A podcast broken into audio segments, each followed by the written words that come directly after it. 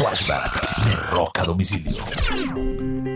Un 22 de abril del año 2010, el cantante y líder de la banda Poison, Brett Michael, sufre una hemorragia cerebral que lo mantuvo varios días en coma y que prácticamente eh, acaba casi con su vida.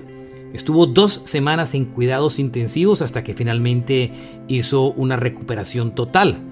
Brett Michaels, por si no saben, eh, es diabético, insulino dependiente y por eso ha mantenido su vida en mucho orden en los últimos años. Este fue un flashback de Roca Domicilio.